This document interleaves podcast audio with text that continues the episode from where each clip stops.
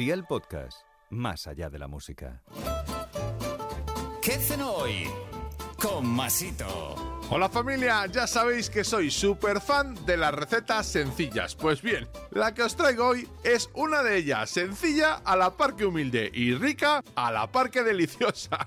Venga, que me lío yo solo. Así que venga, ve por la libreta y toma nota de los ingredientes que te doy la receta.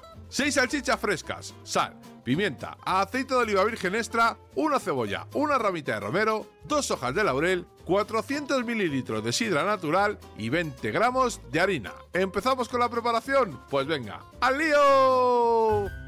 Pincha con un tenedor las salchichas y cocínalas a un fuego de 6 sobre 9 hasta que estén en su punto y reserva. Pela y corta la cebolla en tiras muy finas, añade aceite a una sartén y pocha la cebolla a un fuego de 6 sobre 9 durante 10 minutos. Sácala y resérvala. Pon la harina en la sartén y tuesta unos segundos a un fuego de 4 sobre 9, vierte la sidra, agrega la sal, pimienta, laurel y la ramita de romero y cocina a un fuego de 7 sobre 9 hasta que reduzca la sidra a la mitad Incluye nuevamente la cebolla y las salchichas y mantén al fuego un par de minutos más. Y amigo mío, ya tienes la cena lista. Así de fácil, así de Aldi. Consejito del día. Corta un par de patatas en dados y fríelas. Sírvelas como acompañamiento de las salchichas o si lo prefieres, hazte una rica ensaladita. Los deberes para mañana te los dejo por aquí. Quédate con estos ingredientes y recuerda que en Aldi tiene de todo. Productos frescos buenísimos a precios